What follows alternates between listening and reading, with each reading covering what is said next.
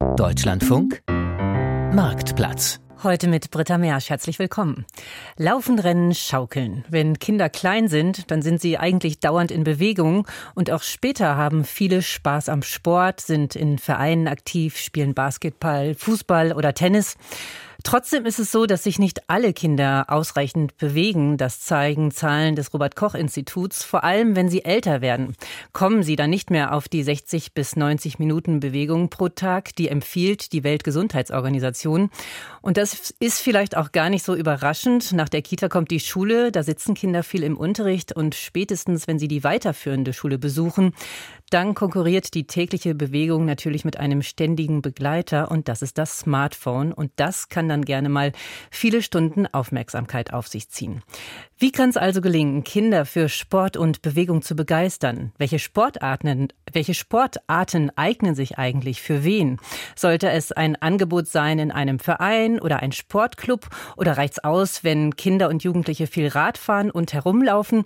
Und was ist eigentlich, wenn Kinder von zu Hause aus gar nicht so sehr unterstützt werden können, was die richtige Sportart angeht. Fit in Freizeit und Schule, Sportangebote für Kinder, das ist das Thema heute im Marktplatz. Und wie immer können Sie sich an der Sendung beteiligen. Der Marktplatz im Deutschlandfunk. Mischen Sie sich ein per Telefon 00800 4464 4464 oder schreiben Sie uns eine Mail marktplatz.deutschlandfunk.de. Jetzt möchte ich Ihnen erstmal die Gäste vorstellen, die heute mit Ihnen und mit uns diskutieren. Das ist einmal Professor Erin Gerlach vom Institut für Bewegungswissenschaft an der Universität Hamburg. Er ist heute zugeschaltet aus Frankfurt am Main telefonisch. Guten Morgen. Guten Morgen, Frau Mersch. Dabei ist auch Dominik Ulrich. Er ist dabei in einer Doppelfunktion. Er ist Vizepräsident Jugend beim Deutschen Leichtathletikverband und er ist Lehrertrainer für Leichtathletik an der Karl von Weinberg Schule. Das ist eine Eliteschule des Sports in Frankfurt am Main und er ist auch zugeschaltet aus Frankfurt. Guten Morgen. Herzlichen guten Morgen, Frau Mersch. Dabei ist auch Matthias Witt neben. Er leitet den Bereich Freizeitsport beim Eimsbütteler Turnverband e.V. in Hamburg und ist zugeschaltet aus Hamburg. Guten Morgen. Guten Morgen auch von mir. Und bei mir im Studio hier in Köln ist Martin Wonig, Vorstandsmitglied und Geschäftsführer im Landessportbund Nordrhein-Westfalen. Guten Morgen. Guten Morgen. Und Sie können sich gerne an der Sendung beteiligen. Rufen Sie an unter 00800 4464 4464 oder schreiben Sie eine Mail an marktplatz.deutschlandfunk.de. Herr Gerlach, ich würde gerne mal mit Ihnen äh, beginnen. Sie sind äh, heute aus Frankfurt zugeschaltet, sind eigentlich ähm, nicht dort, sondern Sie haben heute hier ein wichtiges Treffen ähm, mit einer Arbeitsgruppe und da geht es um die Frage, wie sich Kinder mehr bewegen können. Um welche Themen geht es denn da? Ja, guten Morgen. Also es ist eine Arbeitsgruppe, die sich entwickelt hatte. Ähm, Im letzten Jahr gab es den Bewegungsgipfel des Bundes und dort haben sich solche Arbeitsgruppen gegründet. Und diese Arbeitsgruppe hier heißt Bewegung von früh auf verankern, Freude an Bewegung von früh auf verankern. Und da werden verschiedene Maßnahmen diskutiert, ähm, die als Pilotprojekte, als besondere Leuchttürme herausgestellt werden können, ähm, die dann aber auch möglicherweise an einigen Stellen in die Breite ausgerollt werden können. Das ist Bewegung im Ganztag, das ist Bewegung in der Kita, das ist die bewegte Schule.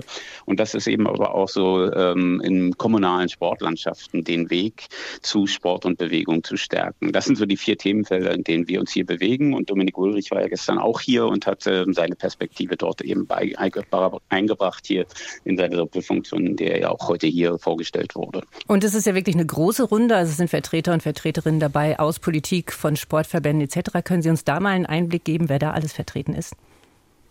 Ja, es sind viele Ministerien des Bundes dabei, Bundesministerium des Innern, Innern Soziales, äh, Gesundheit als Gast. Ähm, dann haben wir Vertreterinnen und Vertreter der Länder, also der Sportministerkonferenz, der Kultusministerkonferenz. Die Kommunen sind mit am Tisch, der organisierte Sport ist mit am Tisch.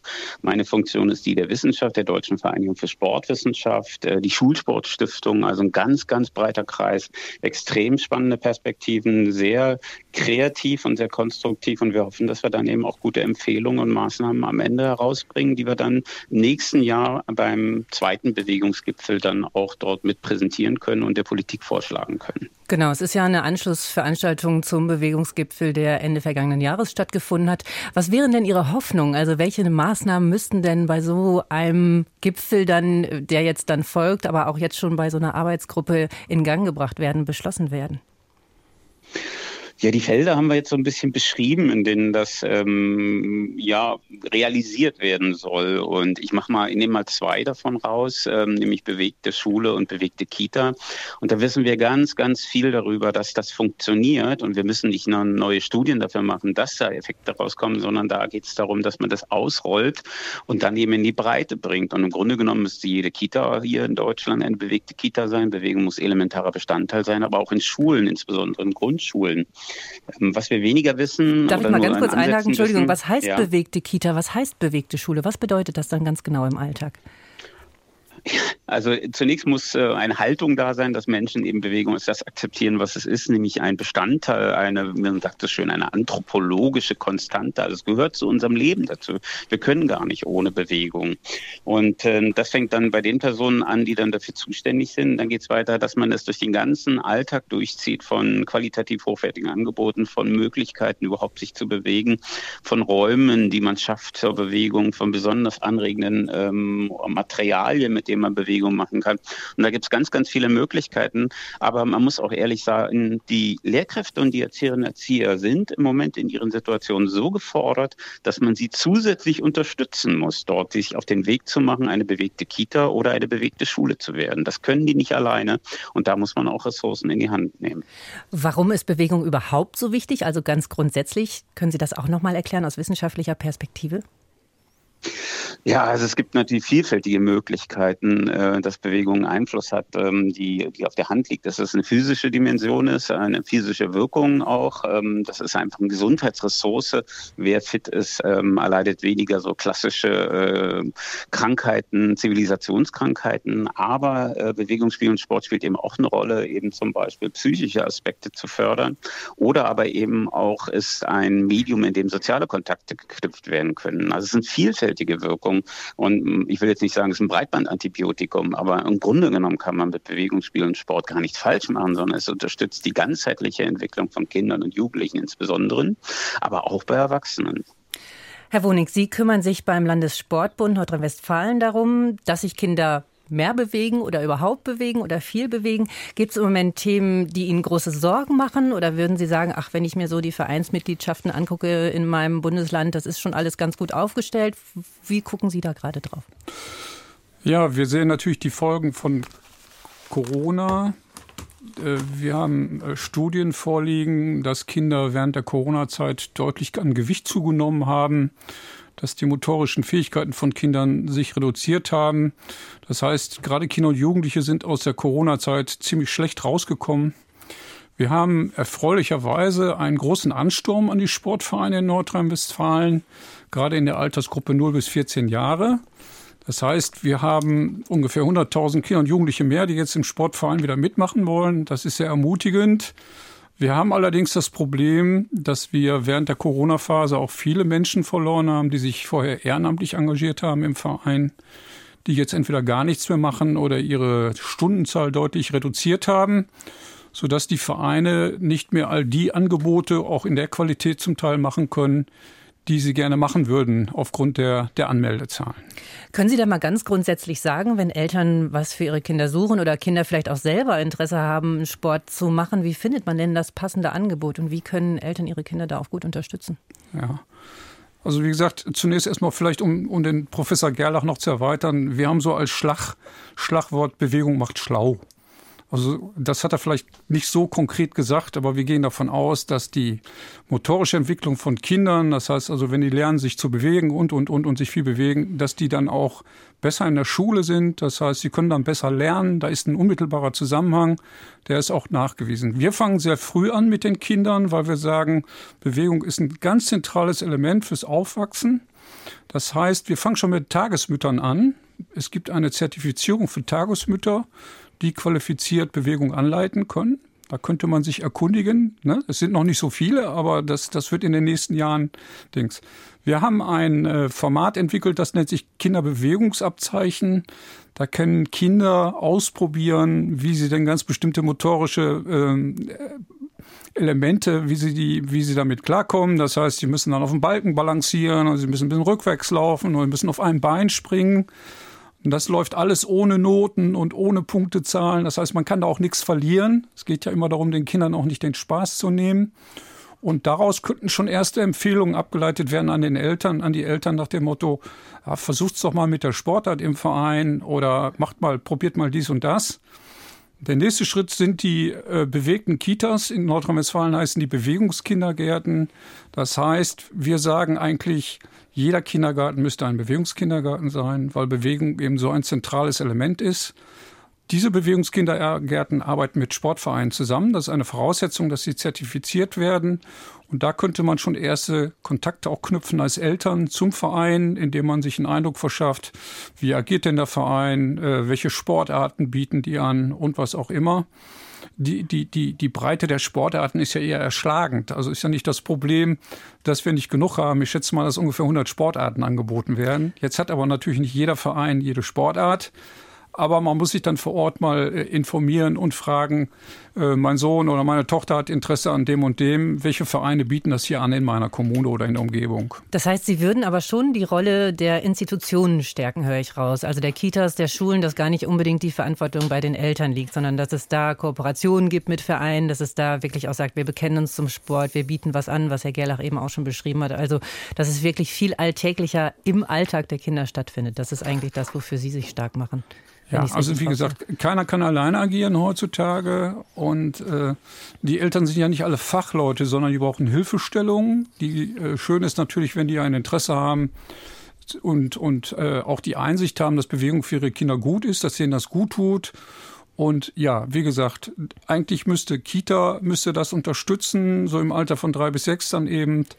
Und dann müsste das an der Grundschule weitergehen, dass die Grundschule immer wieder auch AG-Angebote macht und Weiterangebote macht, weil Kinder müssen ja ihren Weg finden. Das heißt nicht, wenn ich, sag ich mal, mit einer Sportart anfange, dass ich mein Leben lang diese Sportart mache, sondern jeder muss für sich so die Sportart finden, sag ich mal, wo, wo er richtig Spaß hat, wo er möglicherweise auch eine gute Gruppe um sich hat. Also da auch mal viel Dann ist es gut, ja. Auch mal viel ausprobieren.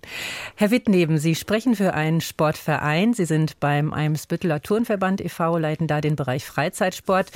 Jetzt hat man ja in der Zeit von Corona immer gehört, viele haben ihre Kinder abgemeldet, weil ja auch Angebote nicht stattfinden konnten. Eine Zeit lang haben sich die Vereine oder hat sich Ihr Verein davon ein bisschen erholt. War das bei Ihnen auch so?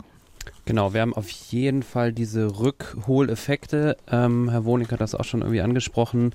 Es gibt auf jeden Fall Zulauf, der ist bei uns ähm, ja auch gerade im letzten Jahr wieder stark angestiegen.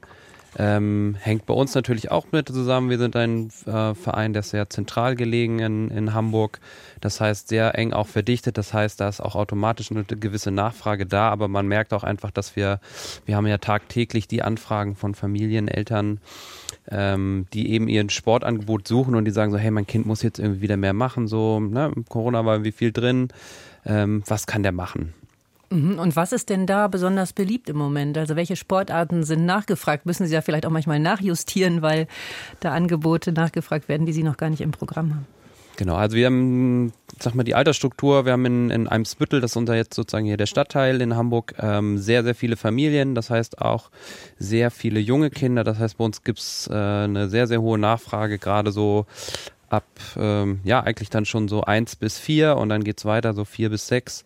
Das sind dann so die klassischen Angebote eigentlich, ne? Diese erste Bewegungsschulung, ähm, Kindertouren, ähm, Elternkindtouren, wo dann die Eltern auch dabei sind, so die ersten Ballkurse, ne? Alles, was noch eigentlich so ein bisschen auch sportartübergreifend ist, wo man halt erstmal so die grundmotorischen Fähigkeiten irgendwie erlernt.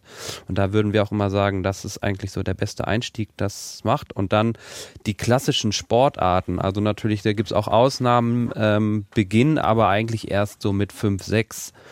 Ähm, wo dann die ersten, ich sag mal, Fußball, Handball dann sozusagen auch starten. Da gibt es immer Ausreißer. Ne? Es gibt dann auch welche, die sagen schon, ich will mit drei mein Kind irgendwie zum Fußball schicken. Ähm, aber tendenziell kann man schon sagen, die Kinder sind erstmal so im allgemeinen Kindersport und dann ähm, geht man so langsam in die Sportarten rein. Das heißt, Sie könnten theoretisch wirklich ganz früh bei Ihnen anfangen und bleiben bis zum Erwachsenenalter. Wie ist das denn eigentlich, ähm, wenn man sich jetzt für einen Sport entscheidet? Fußball zum Beispiel findet ja wahrscheinlich Training mehrfach die Woche statt. Man hat die Termine am Wochenende, wo dann Spiele sind, wo man in andere Städte fährt oder in andere Stadtviertel. Ist das eine Hürde heutzutage oder würden Sie sagen, also man muss sich schon wirklich zu einem Sport bekennen, wenn man sich dafür entscheidet, weil so ein bisschen Fußball geht ja dann wahrscheinlich nicht? Ja, das ist ganz unterschiedlich. Also es gibt natürlich Vereine, die sind auch ähm, eher leistungsorientiert ausgerichtet. Ähm, bei uns ist es zum Beispiel klassisch beim Fußball so, wir haben eine recht äh, gute ähm, und große Fußballabteilung. Ähm, da gibt's natürlich dann später in den höheren Jahrgängen gibt's natürlich auch eine gewisse Selektion, aber es wird sozusagen auch immer geschaut, dass man dann schaut, okay, dass die Kinder sich entscheiden können, ne? möchte ich halt auf Leistung spielen oder ähm, möchte ich eher diesen breiten Sportgedanken gehen und das ist ähm, aber auch immer so ein bisschen von Sport, Sportart unabhängig äh, oder abhängig. Ähm, es gibt dann Sportarten, da sagen die, hey, da ist es dann irgendwie einfach, da sind wir nicht so groß oder da ist der, der dieser Wettkampfdruck nicht groß, da kann man dann einfach spielen, spielen, spielen. Ähm, und das ist immer so ein bisschen wie die Spezialisierung auch ist. Haben denn grundsätzlich alle Kinder Zugang zu diesen Angeboten? Ich kann mir auch vorstellen, dass es Familien gibt, wenn sie hören, äh, wir müssen Vereinsgebühren bezahlen etc., dass das vielleicht doch auch abschreckt. Also vielleicht können Sie auch mal sagen, wie die Höhe ist und ob es wirklich für alle Kinder ist oder ob es eine bestimmte, äh, bestimmte Kinder dann auch ausgeschlossen werden können durch bestimmte Rahmenbedingungen. Also wir haben, ich würde sagen, in den äh, so in den Großstädten wahrscheinlich im Schnitt so Mitgliedsbeiträge um die 15 15 Euro plus minus 3, 4 Euro. Ähm, würde sagen, so in den ländlichen Regionen sind tendenziell die Mitgliedsbeiträge noch ein bisschen geringer. Ähm, das ist natürlich schon ein bisschen so die Mindesthürde. Ähm, es gibt aber natürlich immer auch in den einzelnen Bundesländern Programme. In, in Hamburg heißt das zum Beispiel dann Kids in die Clubs. Ähm, das ist dann so ein Teilhabepaket, wo es darum geht, wenn einkommensschwache Familien sich eben so einen Mitgliedsbeitrag für die Kinder nicht leisten können, dass dieser dann eben äh, bis zu einer gewissen Höhe übernommen wird. Das ist dann meistens immer dieser Grundbeitrag um die 15 Euro.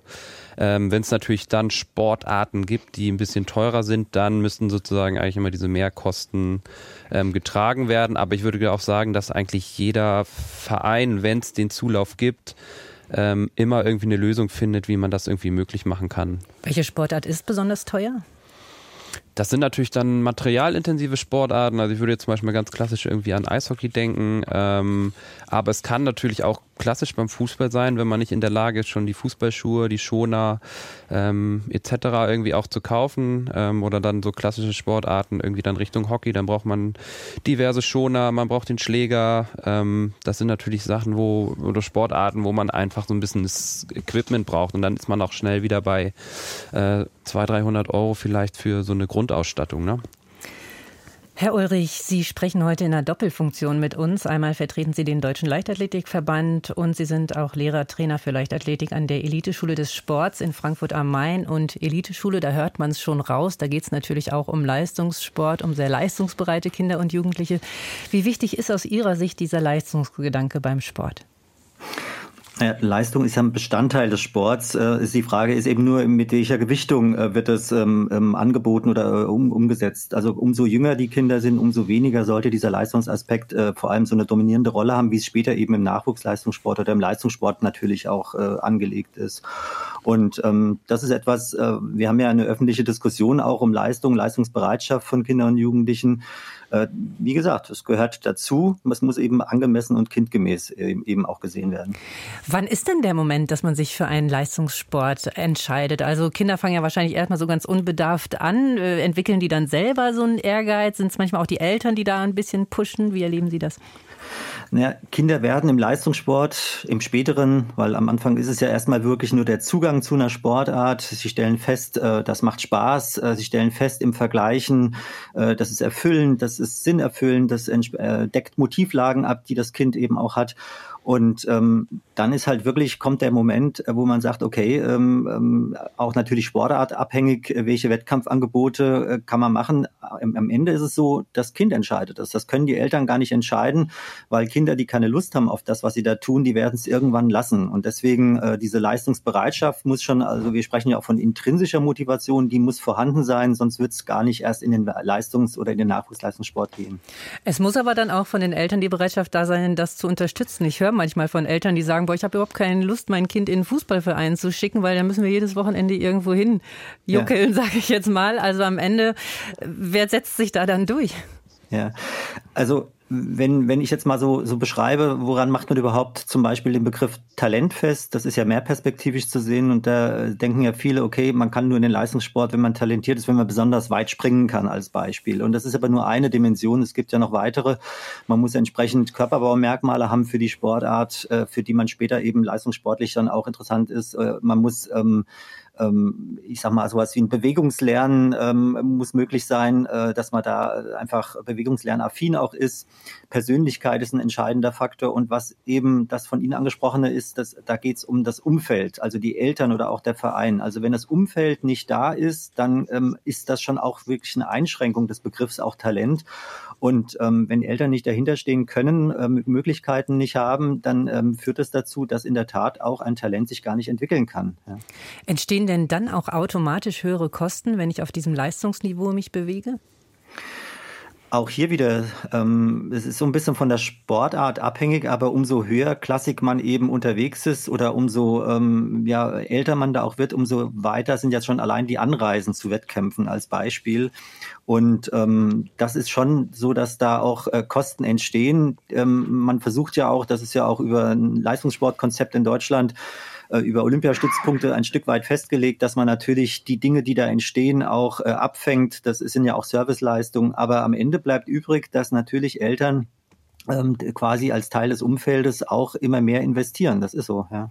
Fit in Freizeit und Schule, Sportangebote für Kinder, das ist das Thema heute im Marktplatz. Wir diskutieren, wie Kinder und Jugendliche das passende Sportangebot finden, welche Kosten entstehen und wie sich Bewegung ganz selbstverständlich in den Alltag integrieren lässt.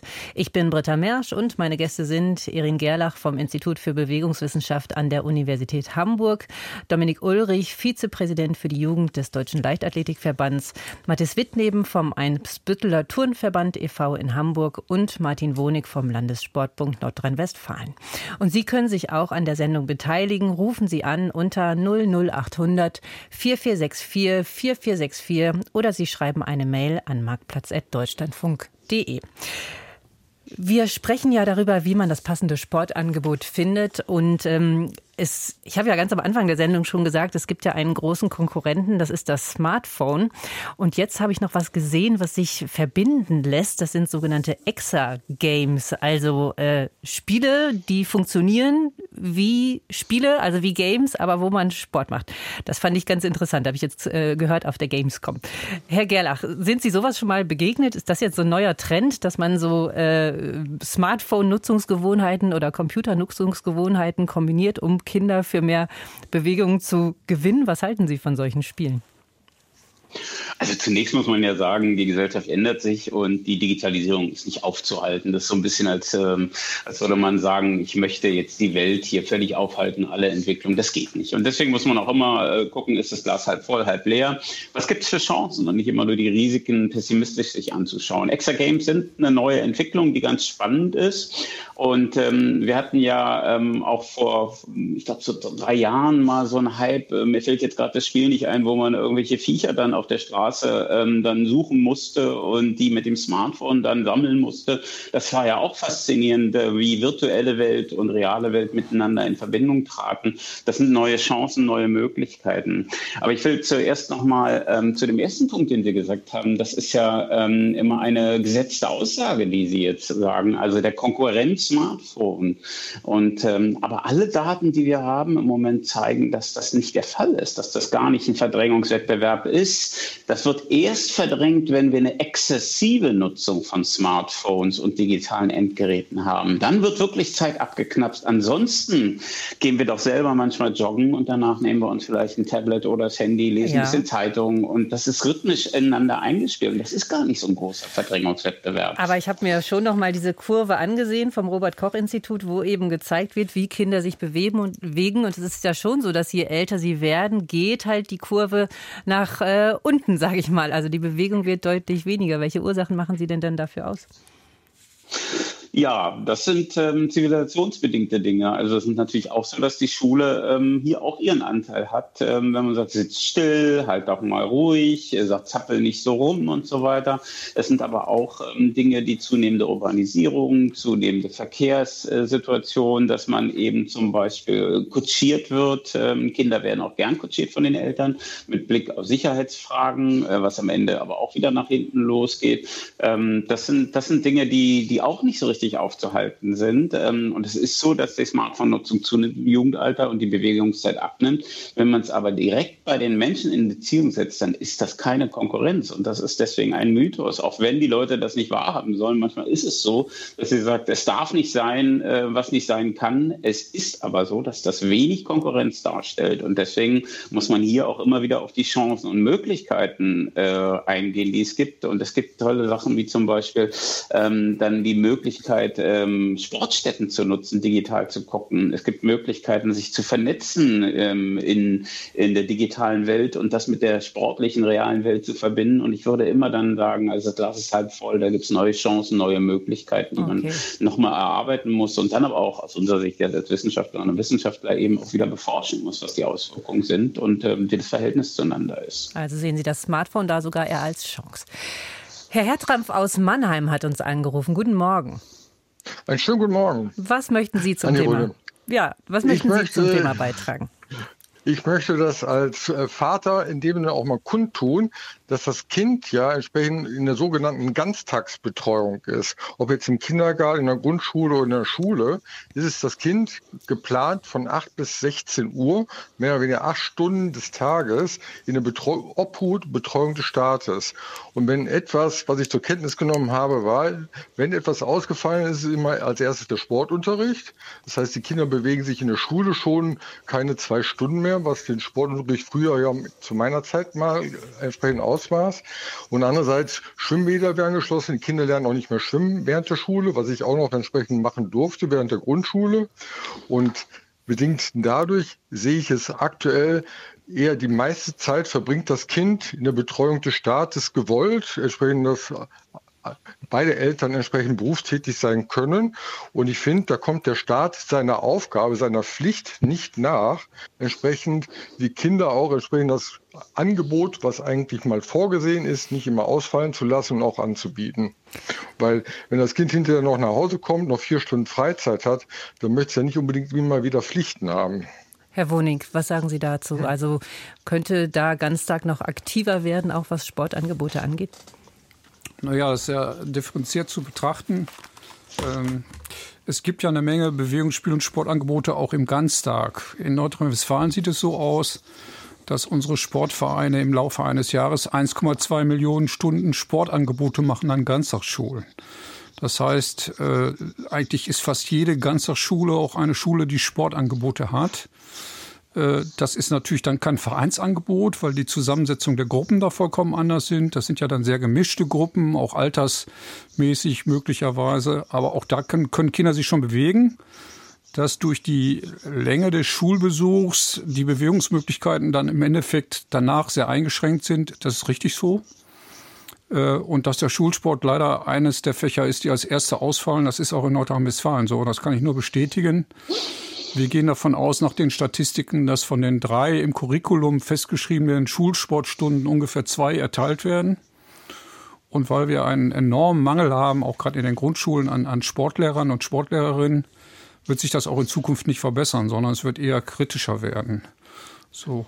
Deswegen, man würde jetzt hier äh, sagen, ja, kann man vielleicht dadurch auf dem Weg zur Schule oder zurück, dass man den zum Beispiel mit dem Fahrrad fährt, dass man da ein bisschen Bewegung erzeugt oder dass man in der Schule selber eine AG wählt, wo man eben, weiß ich nicht, Basketball oder Tischtennis oder was auch wählt, dass man da zumindest da motorische Gelegenheiten bekommt.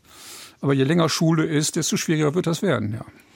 Herr Hertrampf, sehen Sie das denn äh, nicht? Also fehlt, fehlen Ihnen dann wirklich auch diese AG-Angebote? Beobachten Sie, dass das überhaupt nicht stattfindet? Oder wie gucken Sie da drauf? Also aus meiner Erfahrung muss ich sagen, entsprechend, dass Sport in der Schule eher stiefmütterlich behandelt wurde, dass das Angebot nicht so da war. Entsprechend bei einem sportbegeisterten Sohn, den ich hatte, gab es zu seiner Zeit fast gar kein Angebot in, in dieser Richtung. Und was ich auch entsprechend sagen möchte, ist mit diesen, ähm, dass die Kinder mit dem Fahrrad zur Schule gehen können. Also bei der grundsätzlichen Verfügbarkeit von sicheren Fahrradwegen in der Stadt, muss ich sagen, äh, ist es manchmal sagen wir, nicht zuzutrauen, einem Kind zuzutrauen, dass es sich auf die Straße begibt, weil morgens zu der Zeit, wo die Kinder zur Schule fahren, ist auch die Raschauer für die Berufspendler oder für die, die Personen, die zu, zur Arbeit fahren. Und da also stelle ich selber immer fest, weil ich auch selber mit dem Fahrrad zur Arbeit fahre, dass dort manchmal Verkehrsregeln keine Rolle spielen, weil die Auto ihre Macht sag mal, in diesem stärkeren Vehikel zu sitzen, entsprechend einfach ausnutzen, einfach fahren, wo sie fahren möchten. Und in diesem Umfeld möchte ich nicht unbedingt gern ein Kind auf die Straße lassen, wo es keine schönen breiten Fahrradwege gibt, wie man sie sich eigentlich wünscht. Ja, das ist das, was Herr Gerlach eben sagte, ne? dass in den hm. Kindern zu wenig Platz bleibt hm. in den Städten. Auch, äh, weiß nicht, ob da dran gearbeitet wird, Herr Gerlach. Also wird da gerade, ich meine, man sieht breitere Fahrradwege, aber hilft das schon, dass mehr Städten zur Verfügung gestellt werden in den Städten?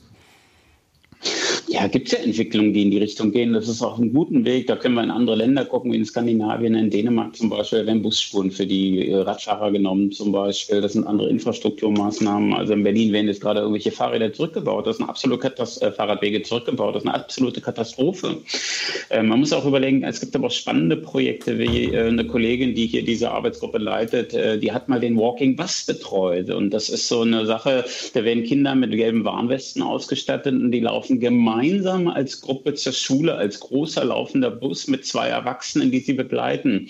Das ist faszinierend. Das geht nur darum, dass Kinder zur Schule gehen und sie lernen dabei auch die, den Verkehr kennen. Sie werden langsam auf den Verkehr vorbereitet. Sie können mit ihren Freunden reden. Und ähm, die Kollegin hat nachgewiesen, dass die, die aktiv zur Schule gehen, eben auch in den ersten Stunden wirklich konzentrierter sind. Die haben sich einen Konzentrationstest nachgewiesen. Eigentlich total simpel. Und das sind Maßnahmen, die aber, die müssen eingebracht werden. Dafür muss es Menschen geben, die sich darum kümmern. Und da sind wir an einem Punkt, da ist unser System gerade in dem Mangel bei Lehrkräften im Moment wirklich überfordert. Wir können das nicht noch den Lehrkräften zumuten. Und da muss man andere Personen reinbringen ins System, die solche Maßnahmen initiieren. Und auch die Bewegung im Ganzen. Und das finde ich total schade, was, was der Hörer jetzt hier sagt. Also, dass da so wenig Angebote sind an der Schule. Das ist also eine, eine mittlere Katastrophe, dass die Kinder dann ihren, ihren Möglichkeiten da nicht nachkommen können. Das finde ich wirklich sehr, sehr schade. Und das sollte nicht sein. Und da sind tatsächlich Politik ähm, ist da an der Stelle gefordert. Danke, Herr Hertrampf, dass Sie angerufen haben. Viele Grüße nach Mannheim. Vielen lieben Dank. Herr Stolp aus Erfurt hat sich auch noch gemeldet. Guten Morgen. Einen recht schönen guten Morgen. Was ist Ihr Punkt? Sind Sie da auch eher kritisch, was das Thema Schule und Bewegung angeht, oder haben Sie da bessere Erfahrungen gemacht? Wir sind da jetzt genau bei dem Thema. Das kann man erstmal äh, den Lehrerinnen zumuten, sage ich mal so ganz frech. Ich war Schulleiter einer Gemeinschaftsschule, bin auch beim Verkehrsclub Deutschland, wo es solche Projekte gibt wie äh, zu Fuß zur Schule oder sowas oder Fahrrad. Äh, bei uns an der Schule ist das Fahrrad im äh, Curriculum der Schule drin weil wir festgestellt haben, dass das Fahrrad nur in der Grundschule mal zur Verkehrserziehung genutzt wird äh, und dann nicht mehr. Und bei uns ist in allen Klassenstufen das Fahrradfahren Thema. Ob das beim, mit der Teilnahme beim Stadtradeln ist der Schule oder ob das im Mathematikunterricht ist oder bei der Integration von ausländischen Kindern. Das klingt jetzt mal interessant, Mathematikunterricht. Wie kann man denn Fahrradfahren und Mathematikunterricht kombinieren? Also äh, ich mache mit meiner Kollegin eine, eine naturwissenschaftliche Radtour. Äh, alle, wir haben auch uns äh, damals, als die ausländischen Kinderchen kamen, auch ein Pool von äh, Rädern an der Schule angeschafft, so 20 Stück, damit auch immer jeder eins hat. Und wir haben eine naturwissenschaftliche Radtour gemacht äh, an der Gera entlang, das ist ein Fluss in Erfurt. Da haben wir zum Beispiel mathematisch die Flussbreite dann in der Natur bestimmt oder die Bäume bestimmt oder Wasserproben genommen äh, oder äh, auch auf einer stillgelegten Strecke mal äh, äh, so ein Sprint, wer ist der schnellste über die 100 Meter. Und das war ein ganz erfolgreicher äh, Tag für die Kinder der 9. Klasse war das. Und die wussten dann auch, was 30 Kilometer Fahrradfahren ist. Da haben sie ein Gefühl für eine Entfernung. Das ist ja auch alles so eine Sache. Und wir haben das, wie gesagt, fest drin. Und die Lehrerinnen und Lehrer kommen auch großteils mit dem Fahrrad in die Schule. Da gibt es ja auch den Wettbewerb mit dem Rad zur Arbeit. Und ich als Schulleiter bin natürlich auch jeden Tag bei Wind äh, zur Schule gefahren. Die Vorbildwirkung ist wichtig. Und bei der Integration, das vielleicht noch äh, der Kinder, was ich vorhin erzählt habe. Äh, das Fahrrad war das Integrationsmittel unserer ausländischen Kinder vor fünf, sechs Jahren. Äh, wir haben die Straßenverkehrsordnung kennengelernt. Wir sind gemeinsam gefahren und sie haben die Umgebung kennengelernt. Es war totale Spitze, war das und ist totale Spitze. Dankeschön für diese Ausführungen, Herr Ulrich. Ich kann mir vorstellen, äh, dass Sie da vielleicht gerne auch noch mal was zu sagen möchten, weil Sie sind ja jetzt an einer Eliteschule des Sports. Da geht es natürlich um den Leistungsgedanken. Aber ich kann mir schon vorstellen, dass am Ende des Tages ja auch das ganze Kollegium mitmachen muss. Also ich muss vielleicht mal auf eine Stunde Mathe im Buch verzichten, um dann sowas anzubieten oder ähnliches. Also wie gewinnt man auch so ein Kollegium dann dafür, dass man sowas umsetzen kann? Ja, ähm, Erin Gerlach hat es da schon gesagt oder auch ein Hörer vorhin, glaube ich. Ähm, der Zusammenhang zwischen Bewegung und kognitiven Fähigkeiten, der ist ja auch belegt. Und ähm, das ist auch in der universitären Ausbildung der Lehrer, ähm, wird das immer wieder auch mit eingebracht. Am Ende ist aber so, dass der Alltag natürlich in Schule auch darauf abgestimmt sein muss. Also eine bewegte Schule Unterricht, bewegter Unterricht, äh, der muss natürlich auch äh, umgesetzt werden. Das kann auch nur, wenn man entsprechend qualifiziert ist. Äh, und ähm, deswegen setze ich ganz stark drauf, dass ähm, diese Erkenntnis, die wir haben durch äh, die entsprechende Ausbildung an den Universitäten und Hochschulen, sicherlich auch immer mehr äh, Einzug nehmen wird äh, in die Schulen selbst. Ähm, am Ende muss man als Schule eine gemeinsame Haltung haben im Bereich der Schulentwicklung, aber auch die Rahmenbedingungen schaffen, damit das möglich ist. Es fängt schon damit an, dass so ein Schulalltag, äh, und wir haben ja über den Ganztag jetzt auch gesprochen, eben nicht so sein sollte, dass man ähm, am Vormittag komplett nur Unterricht hat äh, und dann am Nachmittag ähm, vielleicht ein nettes AG-Angebot hat, sondern idealerweise, wenn ich den Tag habe, rhythmisiere ich mir den Tag so, dass Bewegung eigentlich ein permanenter Bestandteil auch sein kann. Also dass im Unterricht Bewegung stattfindet, dass entsprechende Bewegungspausen eingearbeitet werden, dass auch Sportunterricht stattfindet.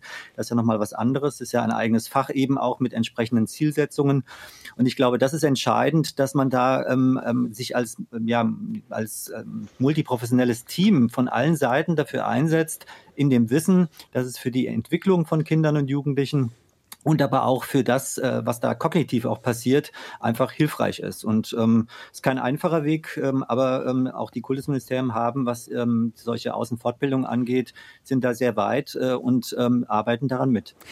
Herr Stolp, haben Sie das denn als Kollegium alles aus eigener Kraft gemacht oder gab es da auch Kooperationen mit Vereinen, wo Sie dann wirklich auch Unterstützung nochmal hatten von Profis aus den Vereinen? Ja, also im Prinzip ist das so eine Kupplung, auch mit außerschulischen Partnern zum Beispiel, äh, dass man das gemeinsam macht, ob es der VCD, FC, ja, oder äh, was wir auch versucht haben, das hat leider noch nicht geklappt, mit der Radrennbahn in Erfurt äh, den Sportunterricht gemeinsam zu machen. Da ist die Verwaltung ein bisschen äh, behäbig, sage ich mal so. Und es gibt auch andere Sportarten, wo wir äh, außerschulische Partner benutzen, wie zum Beispiel Spirit of Football, äh, dass man also auch äh, jährliche Turniere durchführt, Fair Play for Fair Life, wo also gemischte Fußballmannschaften um einen Fair Play-Pokal spielen mit besonderen Regeln, also nicht nur Tore schießen, sondern auch Fairplay-Regeln. Also das ist ganz, ganz, ganz vielseitig und es gibt ganz, ganz viele Angebote, äh, die man nur nutzen muss und nutzen will, weil das macht dann den Kindern Spaß und Oh, jetzt können wir, auch. Ja, jetzt haben wir den letzten nicht mehr gehört, aber ich glaube, die positive Botschaft ist äh, rübergekommen, äh, dass man viel machen kann, wenn man nur möchte. Vielen Dank, dass Sie angerufen haben, Herr Stolp aus Erfurt. Und Herr Lehmann aus Hamburg hat auch angerufen unter 00800 4464 4464. Guten Morgen. Hallo. Guten Tag allerseits.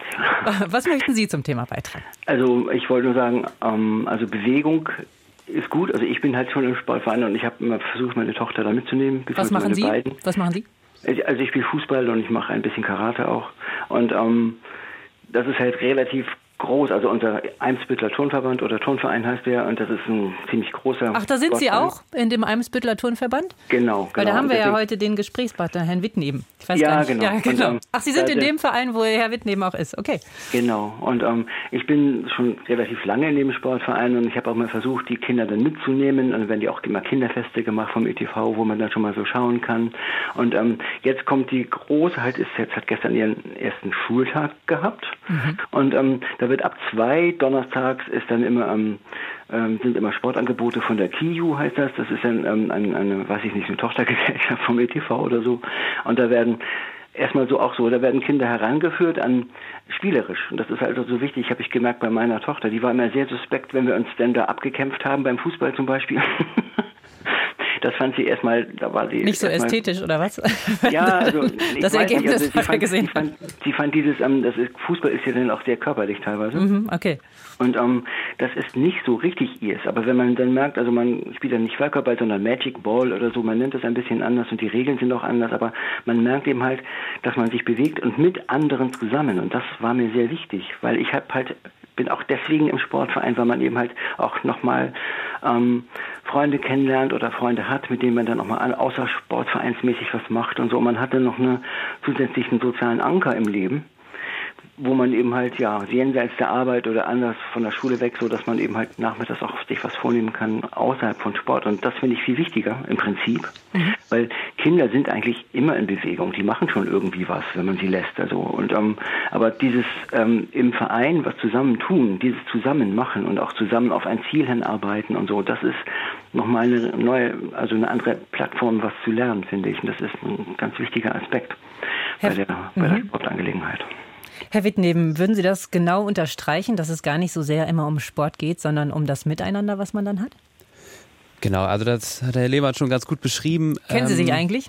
Nee, noch nicht. Äh, vielleicht laufen wir uns dann mal äh, auf dem Gelände über den Weg, sehr gerne. Ähm, also das ist natürlich immer, also die Vereine sind natürlich auch einfach in der Gesellschaft verankert und sind einfach auch ein, ähm, ja ein Ort, wo man zusammenkommt. Also wir hatten zum Beispiel am vergangenen Woche gab es den Tag der Familien. Das ist genau. eine Hamburg-weite Aktion, genau. ähm, an der wir uns beteiligen, wo wir sozusagen immer als Verein unser, äh, ich sag mal unser Vereins, unser Sommerfest ähm, einbinden. Ja. Und da kommen 500 bis 600 Kinder. Da gibt's immer noch dieses Hamburger Programm, die äh, Kinderolympiade. Das ist so ein Parcours, wo die sich sozusagen messen können und die schnellsten kommen dann zu so einem Hamburg-Finale. Aber bei uns steht da eigentlich im Vordergrund, die Familien kommen zusammen zusammen. Ähm, es gibt ganz viele Stationen zum Mitmachen, ähm, vielleicht nochmal neue Angebote kennenlernen. Ähm, und was man da dann ganz viel sieht, dass auch einfach die Familien zusammenkommen, sich austauschen, hey, was vielleicht funktioniert bei dir, was funktioniert bei den Kids. Ähm, und dann kommt man wieder vielleicht auf andere Ideen.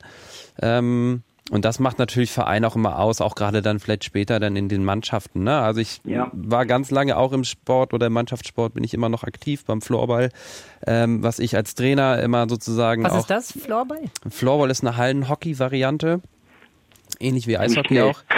Genau, sehr schnell.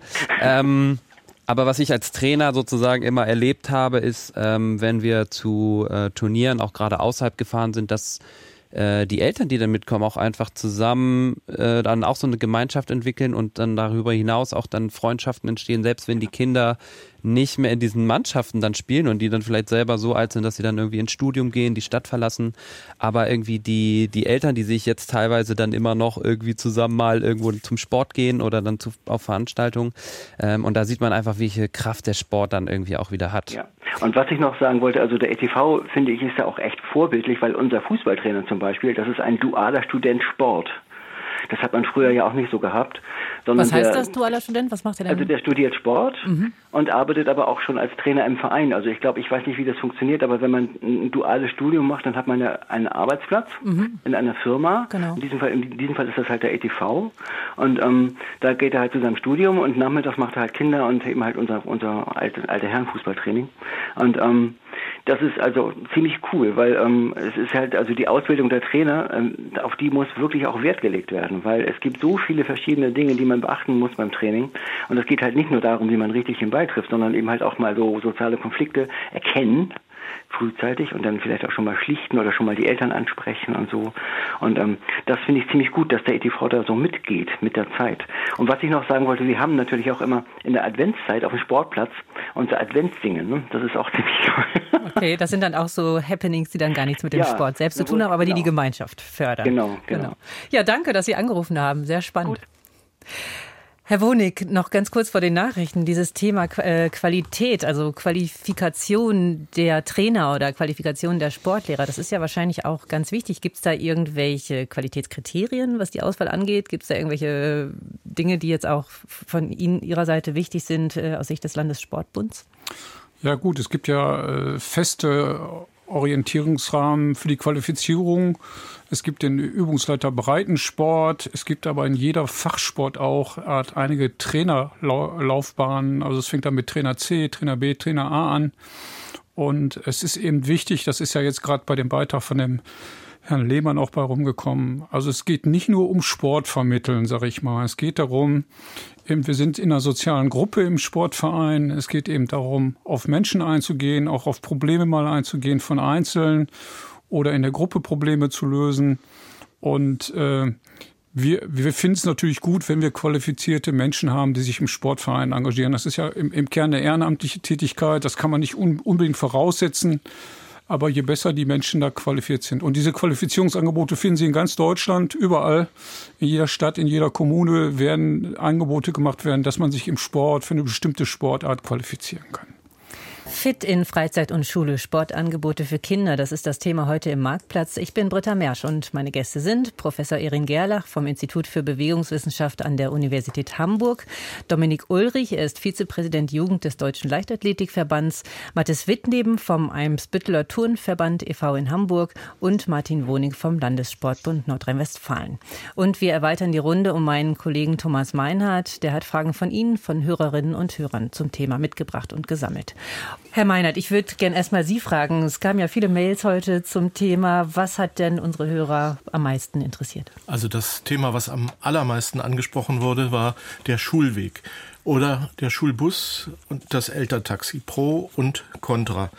Contra war, der äh, Fahrradweg ist zu gefährlich, es gibt zu wenig ausgebaute Fahrradwege.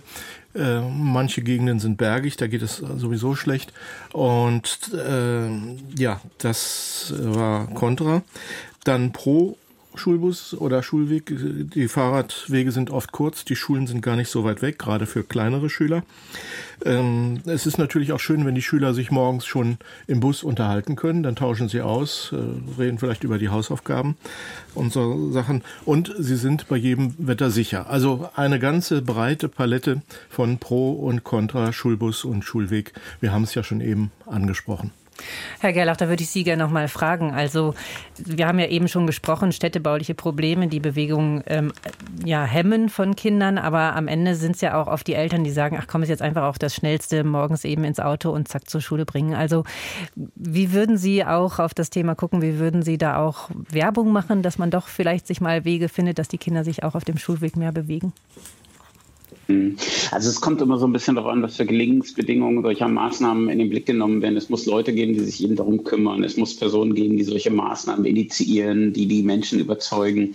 Eine ganz starke Gelingensbedingung von dem Walking Bus in Paderborn damals, als wir den eingeführt hatten, war ein Polizist, der zuständig war, ähm, an den Schulen eben auch Verkehrsunterricht und, äh, zu geben oder eben die Einführung in den Verkehr zu geben. Der sagte, es gibt nichts Besseres, als wenn Sie in einem überschaubaren, geschützten Rahmen den Kindern die Möglichkeit geben, am Verkehr teilzuhaben und sie langsam ranzuführen. Es gibt nichts Besseres, weil das ist ja auch nachgewiesen. Die meisten Unfälle auf dem Schulweg passieren in dem Moment, wenn Kinder aus dem Auto aussteigen und zur Schule rüberrennen, ohne rüber zu gucken. Und äh, ich meine, wir können auch über ökologische Probleme reden, dass sie da hingefahren werden. Ähm, wir können auch darüber reden, dass ähm, das ein Problem wird, dass Eltern immer so unter Druck sind an der Stelle. Aber ähm, ich glaube, wenn es da Leute gibt, die da Überzeugungsarbeit leisten und die die Möglichkeiten aufzeigen, gemeinsam mit der Schule und den Schulen auch den Benefit aufzeigen, dann passiert da was. Aber das ist ein ganz wichtiger Punkt. Da müssen wir etwas ins System reingehen. Menschen, Kümmerer, Koordinatoren bringen, die für Bewegung für den Ganztag eben zuständig sind, die sowas umsetzen können.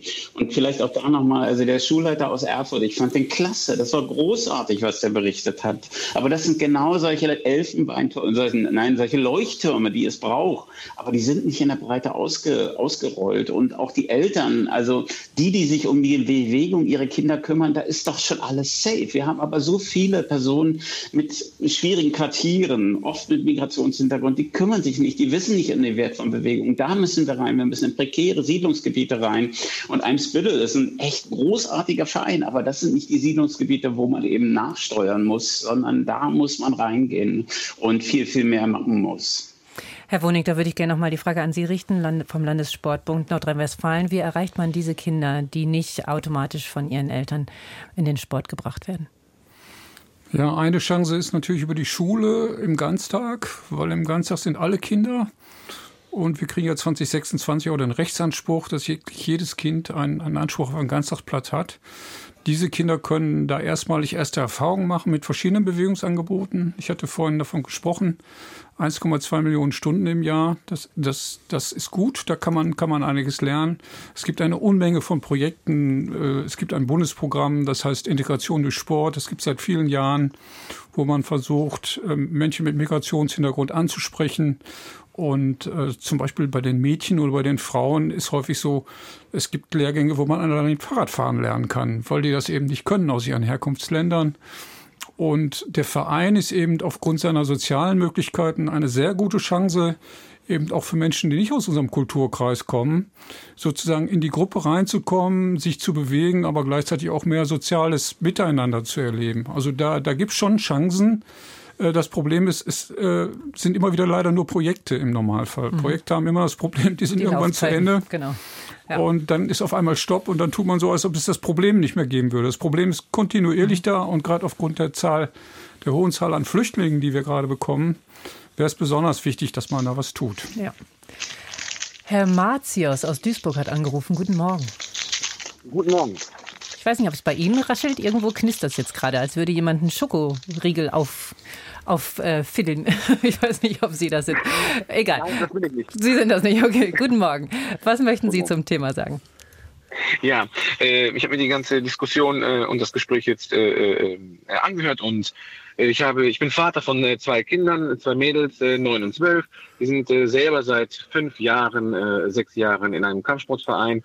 Ich selber habe in meiner Jugend nie einen Verein besucht. Äh, leider habe jetzt erst mit 45 damit angefangen und ähm, ich sehe, dass äh, die ganze Diskussion in äh, zwei äh, Kategorien, zwei Spalten. Die eine sei die Förderung und äh, das Angebot der einzelnen Vereine, bundesweit, landesweit und auf kommunaler Ebene.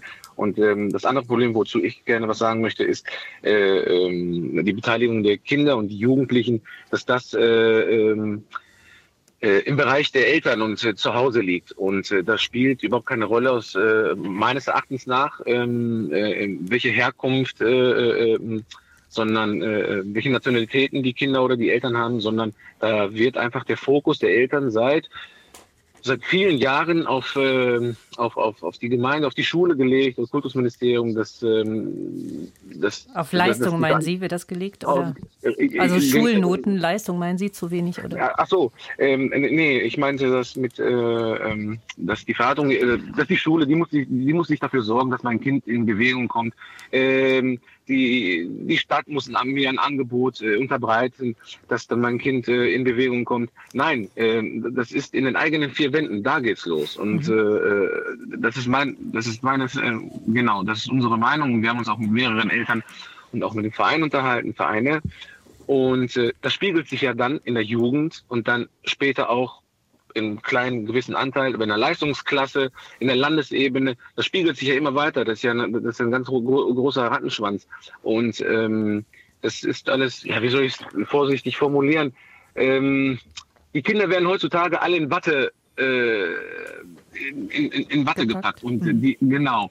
Und ähm, da ist auch kein Druck, keine Leistung, kein Vergleich. Das, das, das wird immer weniger. Und das spiegelt sich auch natürlich im, im, schönen Urlaub im Sommer oder im Herbst, wenn man da im Hotel oder Campinganlage geht und ich sehe überwichtige, also über, also mhm. es werden immer mehr ungelenkige und übergewichtige Kinder. Ich würde die Frage ja. gerne mal in die Runde geben, Herr Ulrich. Würden Sie sagen, dass da auch tatsächlich mehr Elternarbeit passieren muss, um Kinder in die Bewegung zu bekommen? Ja, auf jeden Fall. Also ich halte das äh, für richtig. Die Eltern sind erstmal die Entscheidenden, die das Ganze verstärken, die mit einer Vorbildfunktion natürlich auch äh, quasi in dem täglichen Alltag äh, das auch zu einem Bewegungsalltag auch gestalten können. Es fängt damit an, was ja schon genannt wurde, wie man äh, in die Schule oder in den Kindergarten kommt. Ähm, ähm, es geht weiter, wie der Einkauf aussieht. Und ähm, da haben Eltern eine, eine, relativ wichtige Rolle. Das heißt also, wir können die Eltern äh, oder die Kinder nicht äh, häufig nicht direkt erreichen. In Schule geht das. Da haben wir qualifizierte Lehrkräfte, leider zu wenig, aber da ist die Möglichkeit.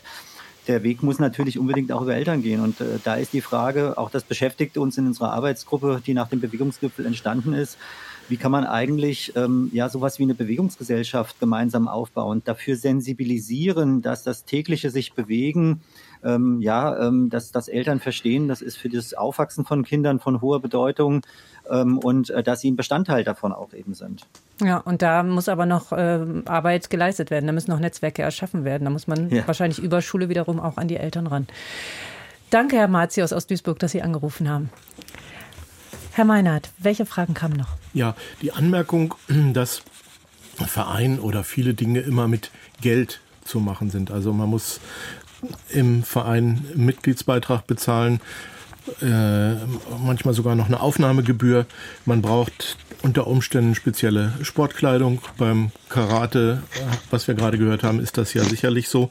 Und da gibt es eben auch die Anmerkung, dass es eben viele Bewegungsarten gibt, wo die Kinder einfach draußen spielen können, auch in den Ferien auf dem Campingplatz mit anderen Kindern zusammen. Also man muss auch bei den Ferien ein bisschen gucken, dass die Bewegung für die Kinder gut ist.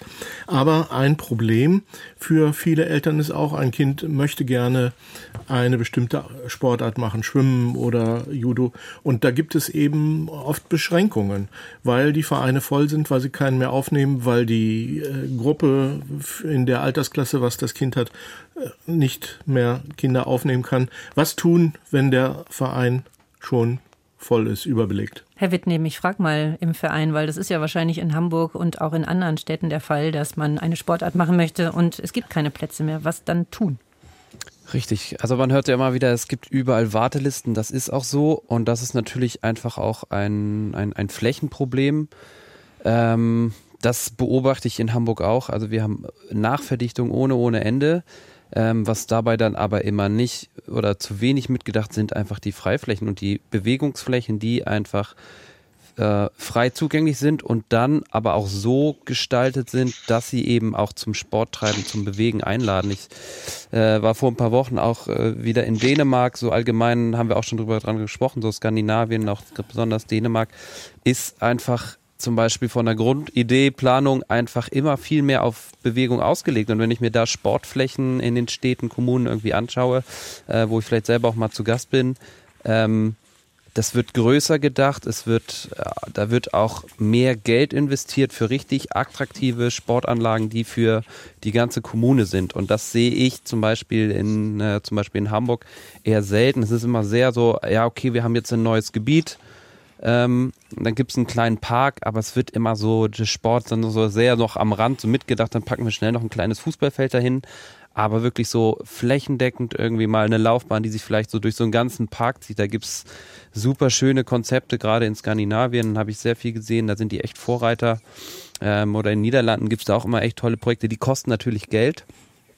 Ähm, aber ich glaube, da müssen wir auch ein bisschen mehr mitdenken. So das andere ist natürlich, wenn wir jetzt sagen, wir haben in den Sportvereinen keine, ähm, keine Plätze, dann müssen wir natürlich auch vielleicht auch als Sportvereine mehr zusammen gucken. Gibt es vielleicht einen Nachbarverein, der das noch anbieten kann?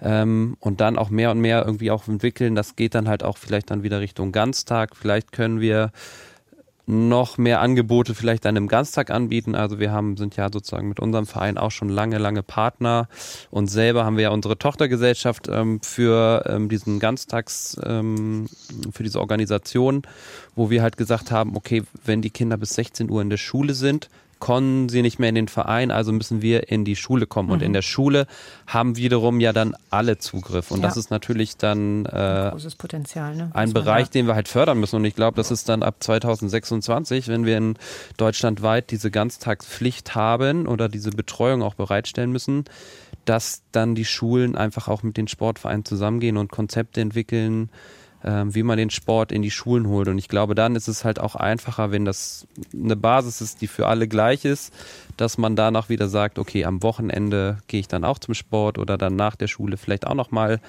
Ähm, aber da müssen wir viel, viel, viel enger zusammenarbeiten und auch dann, das hatten wir auch schon vorhin, ähm, dass die Lehrer dann eher vielleicht am ehesten da haben wir am meisten Mangel oder wir haben äh, die Stunden werden als erstes gestrichen, dass wir uns Fachpersonal aus dem Sportverein holen, die vielleicht auch am Vormittag integriert werden. So haben wir da auch wieder sozusagen ja so ein bisschen auch ähm, Beschäftigungsgrundlage, weil eben ja viele Sporttrainer eben dann von nicht leben können von ihrer Sportart, sondern die halt nur erst am Nachmittag ja. zu sein kommen. Wenn es das Angebot dann in der Schule vielleicht auch gibt, lohnt es sich für die Leute dann auch vielleicht auf dieses Berufsfeld zu setzen. Ja. Herr Meinert. Es gibt zu viele Sportangebote, die zu sehr auf Leistung und Wettkampf getrimmt sind. Herr oder Frau Möckel schreibt, außerhalb der Arbeitsgruppen, Arbeitsgemeinschaften der Schulen ist es schwer, freie Bewegungs- und Spielangebote zu finden.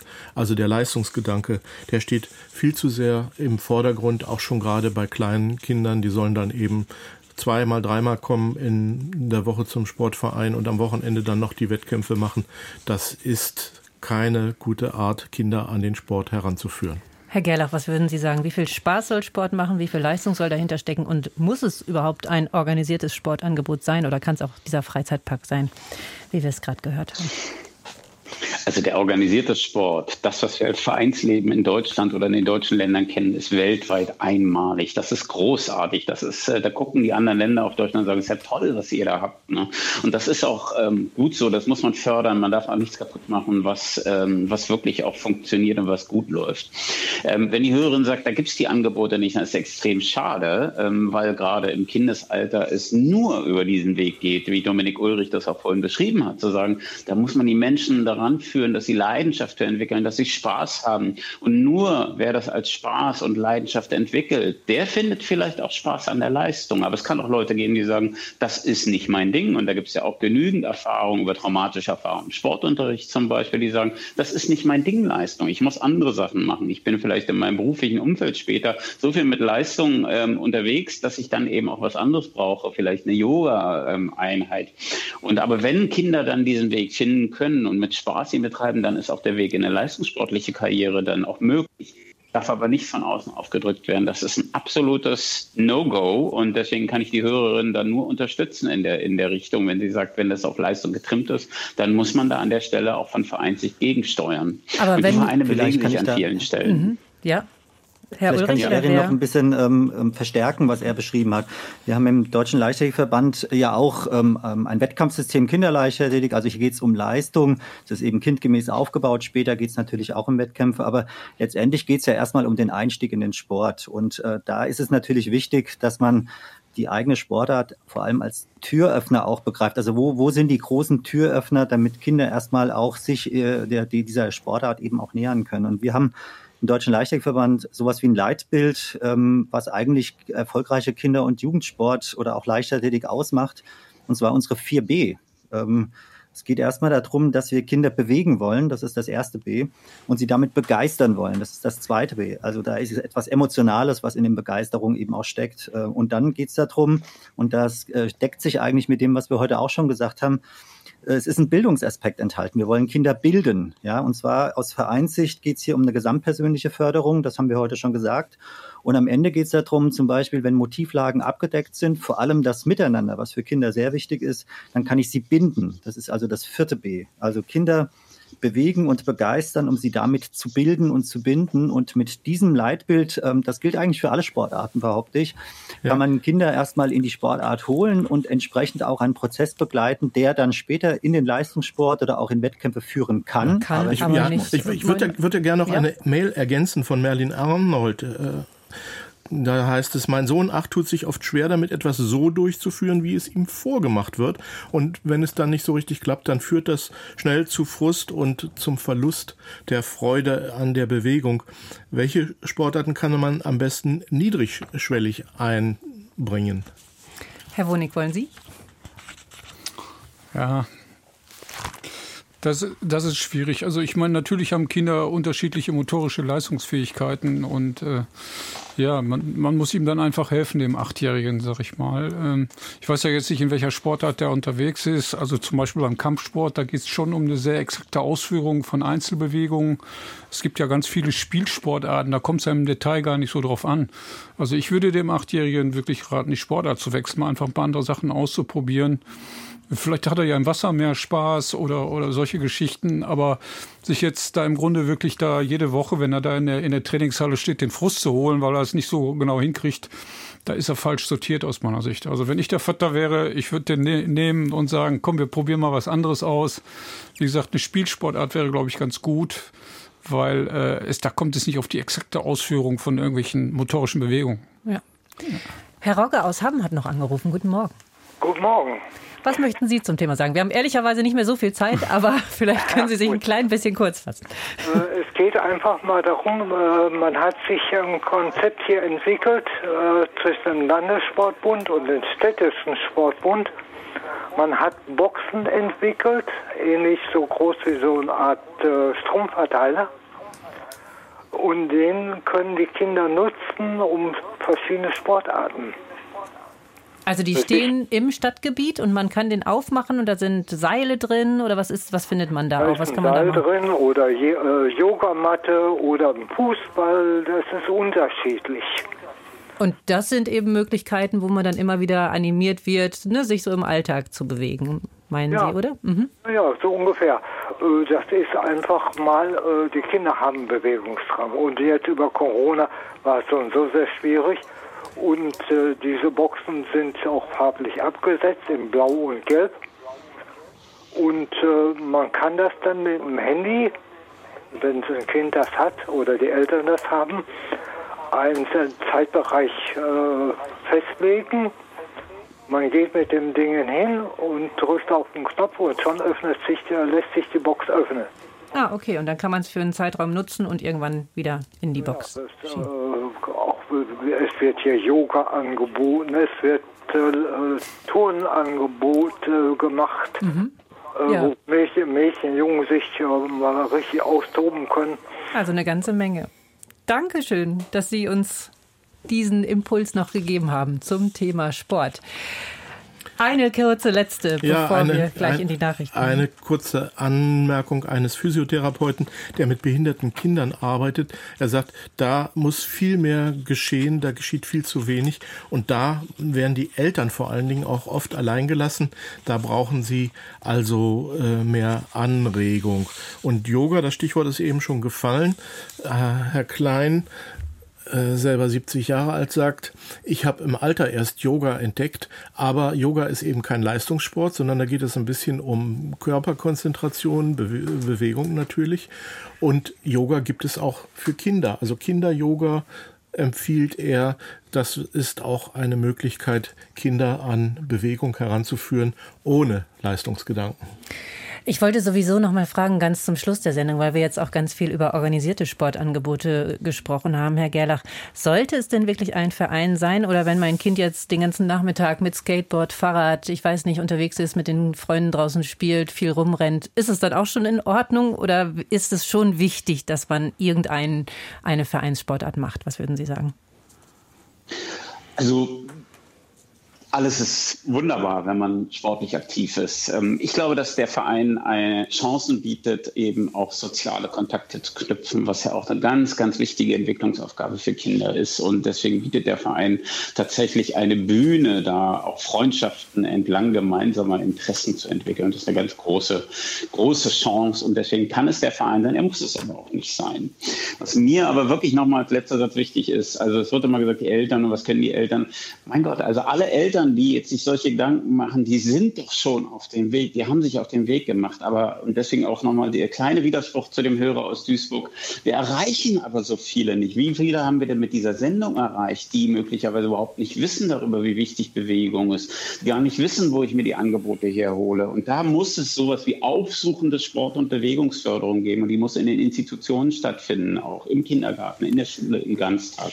Und das ist eine ganz große Aufgabe, die wir uns noch stellen müssen. Und da sind Sie auch gerade dran mit der Sitzung heute, wo es darum geht, mehr Bewegung oder Bewegung zu fördern bei Kindern und Jugendlichen, wo ja auch gerade wirklich Politik und die Sportverbände dran sind. Und Sie gehen da jetzt, glaube ich, auch wieder hin, Herr Gerlach und Herr Ulrich auch. Und genau. ich habe auch schon gehört, Herr Wonig hat auch schon wieder heute Termine zum Thema Sport und Herr Wittenleben, Sie werden wahrscheinlich auch gleich noch im Verein aktiv sein. Also von daher war das unser Marktplatz zum Thema Sportangebote für Kinder. Ich danke allen Gästen für die Teilnahme. Ich danke den Hörerinnen und Hörern, dass Sie angerufen und geschrieben haben. Danke an Thomas Meinert fürs Zusammenfassen der E-Mails und natürlich an die Technik und äh, alle Menschen hinter der Scheibe, dass sie uns unterstützt haben. Ich bin Britta Mersch. Ich danke Ihnen fürs Zuhören, verabschiede mich von Ihnen und wünsche Ihnen noch einen ganz schönen Tag.